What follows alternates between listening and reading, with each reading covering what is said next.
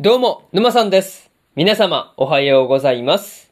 今回ですね、ワッチャプリマジの第19話の感想ですね。こちら、語っていきますんで、気軽に聞いていってください。というわけで、早速ですね、感想の方、入っていこうと思うわけですが、まずは一つ目ですね、つかの間の休日というところで、祭りたちがですね、ヒューイからつかの間の休日っていうものを与えられていたわけなんですが、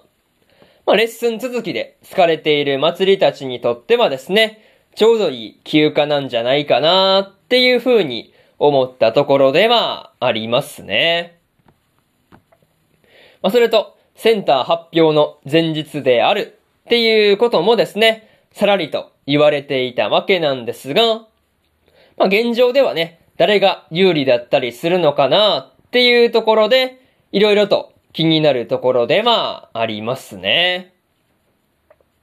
また、ヒューイがですね、休日だからっていうことで、まあ、合宿中ずっと飛んでいるライブ配信のカメラっていうものをですね、消してくれたりしていたわけなんですが、まあ、それもあってですね、みんなカメラのことを気にせずに、ゆっくり休日で休むことができるっていうところはですね、ありがたい配慮だなっていう風に感じたところでまあありますね。まあ、とはいえ、結局祭りが提案した魔法界の観光っていうところにはね、合宿に来ている全員で行くことになっているっていうところもですね、なかなか面白いところではありましたね。まあでもね、実際、今回の合宿の休みっていうところはね、ヒューイの独断であるっていうところは間違いなさそうな感じではありましたが、まあオメガコーポレーションではね、ちゃんと配信をやるようにっていう感じがあったのもね、なんとも言えないところでした。まあそういうところで、まず一つ目の感想である、つかの間の休日というところ終わっておきます。でですね、次、二つ目の感想に入っていくんですが、魔法界での人気というところですね。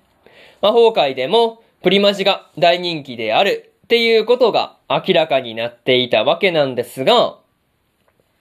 まあこう、あっという間にね、人が集まってきて、観光どころじゃなくなるっていうところからしてもね、まあどれだけ人気があるのかっていうところは、まあ十分すぎるくらいに伝わってきたところでまあありますね。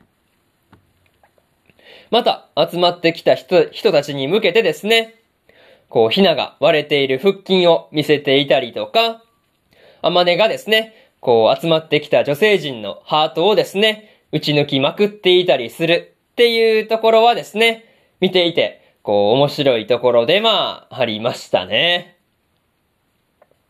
まあ、にしてもね、こう、ファンがあっという間にですね、祭りたちを取り囲んでしまったりするっていうところを見てもですね、魔法界におけるプリマジの影響力ですね。まあ、これは本当にすごいなっていう風に思わされたところではありますね。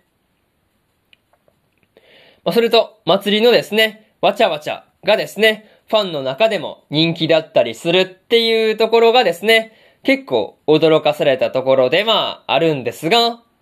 あ、祭りもですね、ちゃっかりファンサービスとして、わちゃわちゃをね、みんなで一緒にやっているっていうところもですね、なかなか面白いところでまあ、ありましたね。まあそういうところで、二つ目の感想である、魔法界での人気というところ、終わっておきます。でですね、次、三つ目の感想に入っていくんですが、プリマジなら OK というところで、オメガコーポレーションの人から、プリマジ以外のパフォーマンスは禁止されているっていう風に言われた祭りがですね、こう、プリマジをするっていうことを決めてやっていたわけなんですが、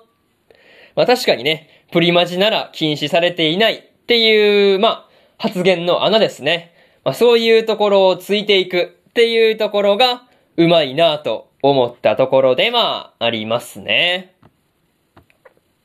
また、この時の祭りのプリマジにはですね、魔法界の人たちがですね、中継画面の向こうでめちゃめちゃ応援してくれているっていうところもですね、まあ、本当に見ていて微笑ましいところでした。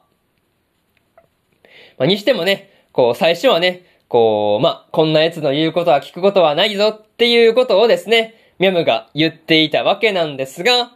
まあ、プリマジへの出場権を、出場権をですね、失うっていう風にわかるなり、まあ、意見を180度変えてしまうっていうところがですね、なかなか面白いところでまあ、りましたね。まあでもね、確かにプリマジへの出場権を失うってなると話は別だよなっていう風に感じたところでまあ、ありますね。でも、なんだかんだで、祭りがファンサービスとしてプリマジをしたっていうことで、魔法界での人気っていうものがですね、急上昇していそうな感じだったりするというところもですね、まあ気になるところでまありますね。まあでもね、結局プリマジをするっていうところが祭りらしいなっていう風に思ったところですね。まあそういうところで三つ目の感想であるプリマジなら OK というところ終わっておきます。でですね、最後にというパートに入っていくんですが、今回は祭りたちがですね、魔法界の観光に来ていたわけなんですが、魔法界で売られているカードの、カードのアイテムとかね、まあそういうところも見ていて興味深いところでまあありましたね。また、ファンに取り囲まれた時にですね、レモンが出していたエクトプラズムがですね、魔法界の人には、まあ、普通に見えているんだっていうところもね、言われてみれば確かに見えるなっていうことをですね、感じたところでまあ、ありましたね。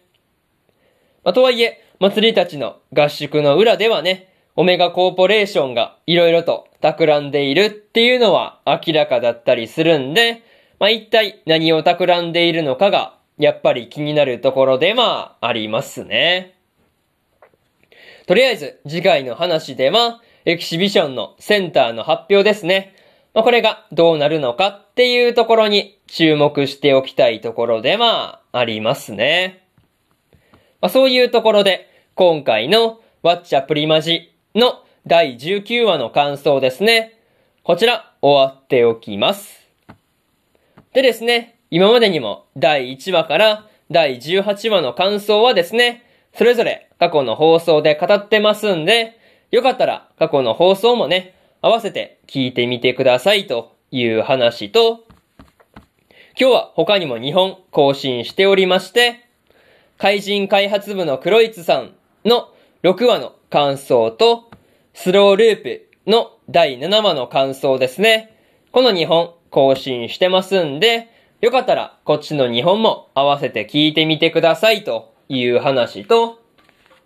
明日はですね、賢者の弟子を名乗る賢者の第7話の感想と、あけびちゃんのセーラー服の第7話の感想、そしてですね、プリンセスコネクトリダイブの2期の7話の感想ですね。この3本更新しますんで、よかったら明日もですね、ラジオの方聞きに来てもらえると、ものすごく嬉しいですというところで、本日3本目のラジオの方終わっておきます。以上、沼さんでした。